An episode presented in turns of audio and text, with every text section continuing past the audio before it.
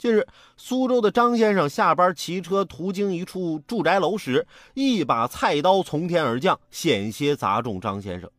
经过民警调查，十六楼的住户孟某当天喝了酒，和妻子发生了激烈争吵，冲动之下，他就到厨房把菜刀随手扔向窗外。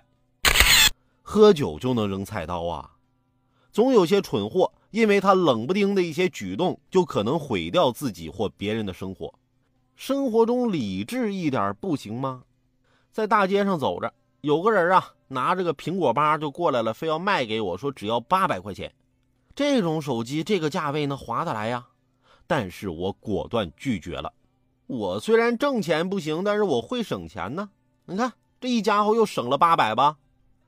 哎，直到那人走了之后啊，我一掏兜才明白，是穷让我变成了一个理智的人。